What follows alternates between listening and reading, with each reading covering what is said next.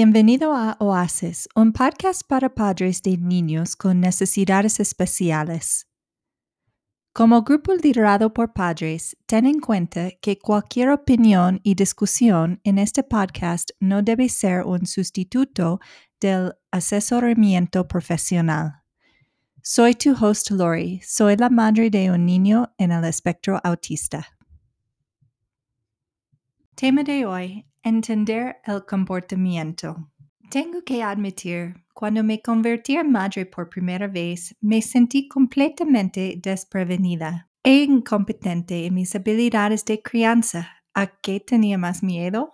Al mal comportamiento. Seamos sinceros, todos hemos sido testigos de ciertas escenas entre padres e hijos, y la idea de que mi hijo tuviera una rabieta o que se portara mal en público me asustaba. En esas situaciones, lo que pasa es que muchas veces nos enfrentamos al consejo no solicitado y al juicio de las personas. Si ese fuera mi hijo, fue por tener un hijo en el espectro autista que empecé a ver el mal comportamiento de una manera diferente. En lugar de temerlo, me di cuenta de que el comportamiento, sea bueno o malo, no es más que una forma de comunicación.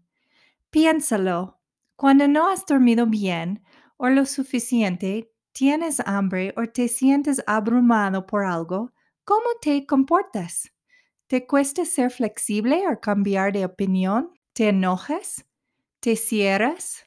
¿Te alejas de todos? ¿Qué haces cuando te sientes así? Como adulto posiblemente ya hayas aprendido a autorregularte. De pronto sabes que caminar o hacer ejercicio o pasar un tiempo a solas te ayuda a calmarte. Los niños también experimentan estrés a diario.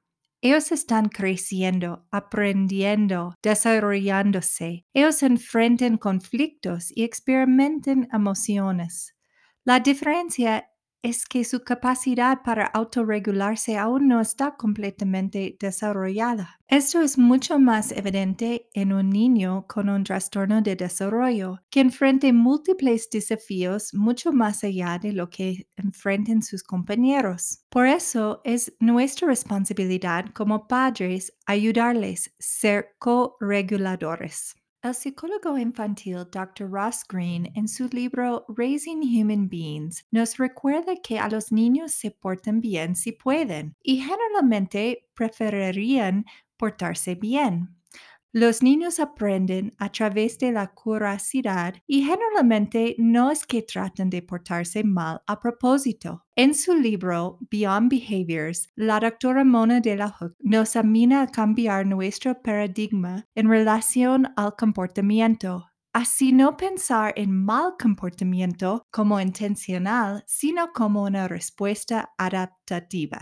Esto se puede ver en varios escenarios. Por ejemplo, el niño o la niña dentro del espectro autista que no es verbal y que tiene hambre o está en una habitación con demasiado ruido y eso le molesta que no puede decir o comunicar lo que le está ocurriendo o lo que necesita, ella o él comenzará a tener una especie de crisis, no porque está tratando de ser difícil, sino porque no puede comunicar su necesidad específica. ¿O qué me dirías del el niño o la niña que no le está yendo bien en la escuela? Evita hacer su tarea. Parece que no es responsable y no quiere hacer ningún esfuerzo. Tal vez su comportamiento no es intencional. Tal vez tenga algún problema de aprendizaje que no ha sido diagnosticado y por lo tanto es más difícil para él o ella y tal vez no sabe cómo comunicarte que le cuesta más o que no entiende lo que se le está pidiendo. Debemos pensar en el comportamiento como un iceberg en el agua. Solo es visible la parte superior pequeña. Esta es la manifestación del comportamiento como golpear, gritar o tener una rabieta. Cuando solo veamos la manifestación del comportamiento, estamos asumiendo que el comportamiento es controlado, intencional o planificado. Sin embargo, tenemos que fijarnos debajo de la superficie para realmente ver que lo que está causando el comportamiento de nuestro hijo o hija es en realidad una respuesta adaptativa al estrés. ¿Por qué tu hijo o hija con necesidades especiales podría estar teniendo problemas de comportamiento más allá de lo normal respecto a su edad cronológica? Los niños típicamente se desarrollan sincrónicamente, es decir, todos alcanzan ciertos hitos de desarrollo más o menos a la misma edad de sus compañeros. Entonces, es de esperarse que ciertas cosas suceden durante un cierto periodo de tiempo. Los niños con trastornos neurológicos del desarrollo se desarrollan de forma asincrónica es decir, pueden tener habilidades acordes a su edad en un área y otros menos desarrollados de acuerdo con su edad. Por ejemplo, es posible que no hayan desarrollado completamente la habilidad necesaria para procesar sus sentimientos o comunicar lo que está sintiendo o necesitando. Cuando esto sucede, hay una incompatibilidad entre lo que son capaces de hacer con las habilidades que tienen y lo que el mundo a su alrededor les está exigiendo que hagan en función de su edad.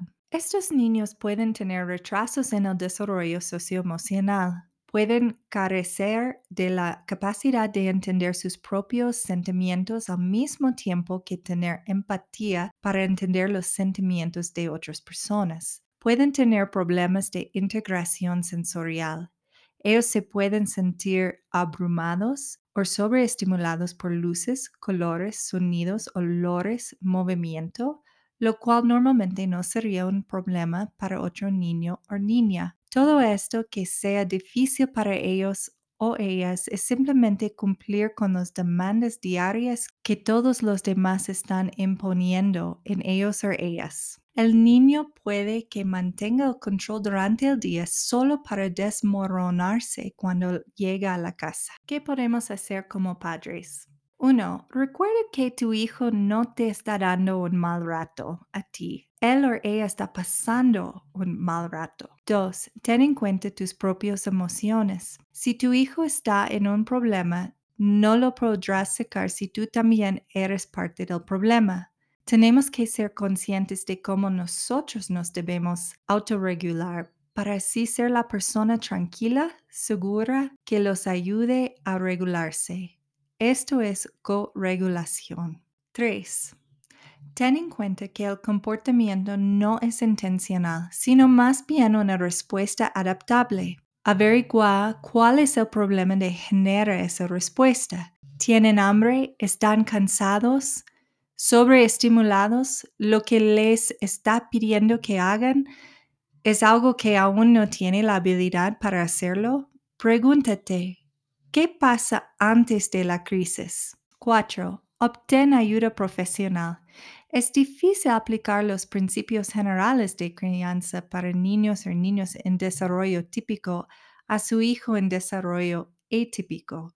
Es probable que tu hijo necesite un enfoque individualizado que sea específico a su perfil y necesidades. Esto puede hacer con un psicólogo infantil o también puede incluir a otros profesionales como un terapista ocupacional o un neurólogo. 5. Cuídate a sí mismo. Todos estamos influenciados por cómo nuestros padres nos criaron. Ser padre de un niño con un trastorno de desarrollo es muy diferente. No podemos esperar que un terapeuta trabaje con nuestro hijo y arregla todos los problemas. Nosotros como padres también necesitamos aprender a ser padres de una forma diferente. Considera trabajar con un psicólogo para que pueda ayudarte con este proceso. Mantente en contacto con nosotros. Síguenos en nuestra página de Facebook Oasis para Padres o enviarnos un correo electrónico a oasisparapadres.gmail.com.